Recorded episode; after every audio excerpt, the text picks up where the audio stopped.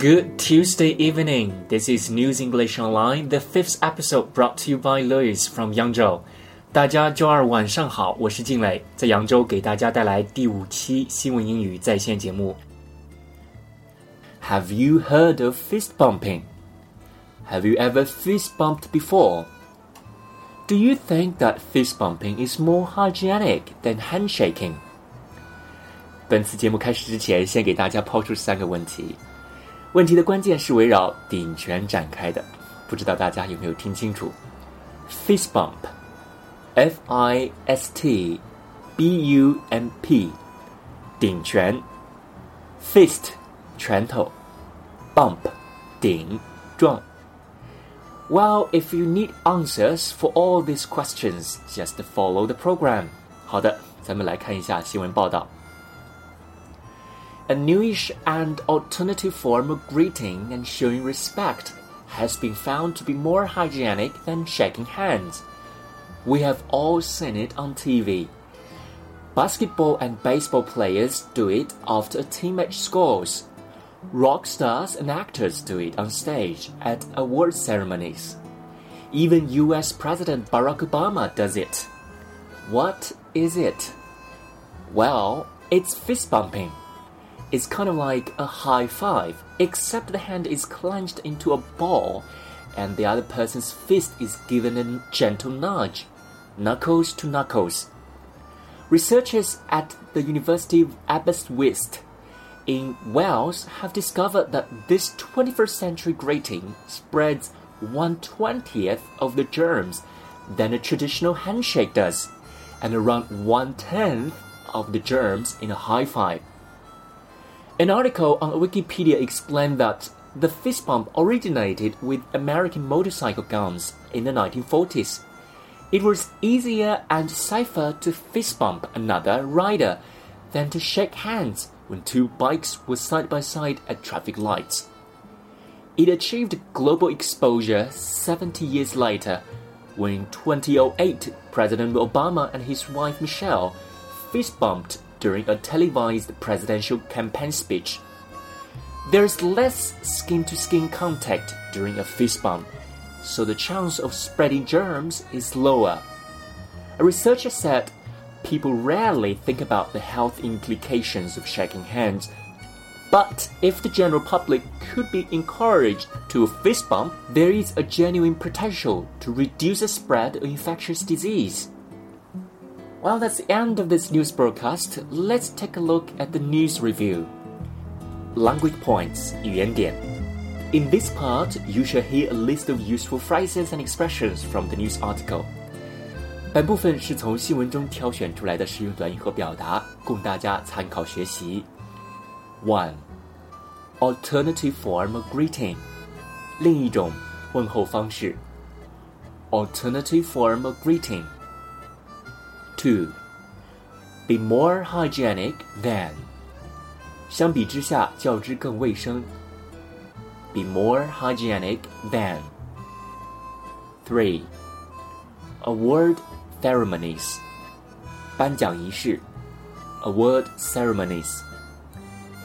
4. Clenching to a ball. 握成拳头。Clenching to a ball. 5 achieve global exposure, 备受瞩目 achieve global exposure. 6.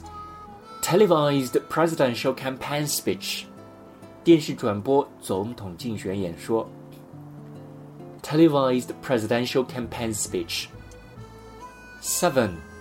Skin to skin contact, 皮肤直接接触 skin to skin contact.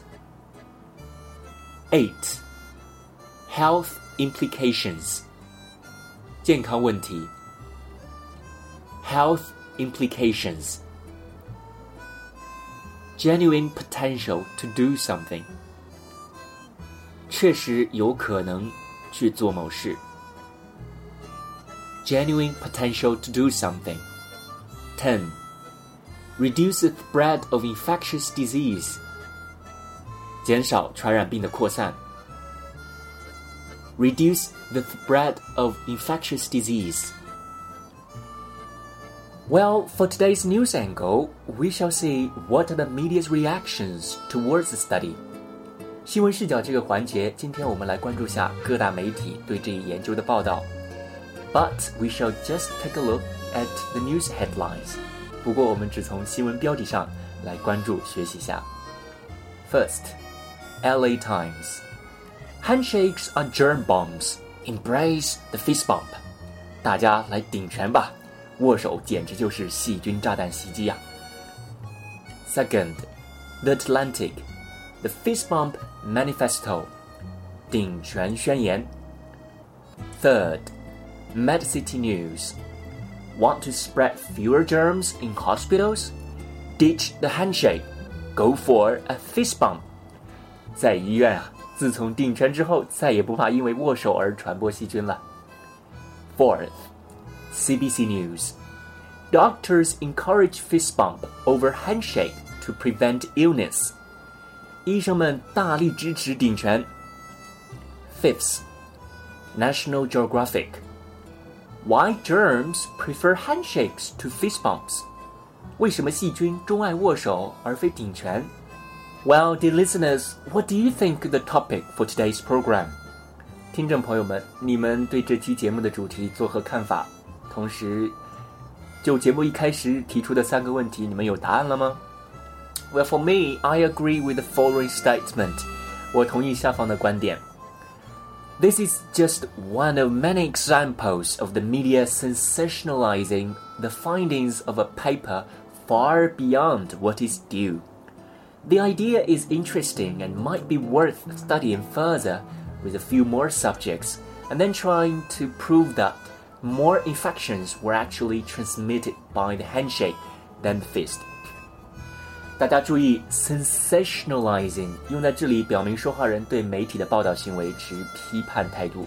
说话人觉着媒体在耸人听闻、小题大做，同时呢指出到底握手相较于碰拳哪个更卫生， 最好再有针对性的再多来几个实验。All right. That's all for today's program. See you on Thursday. 这就是本期节目的全部内容，大家周四见。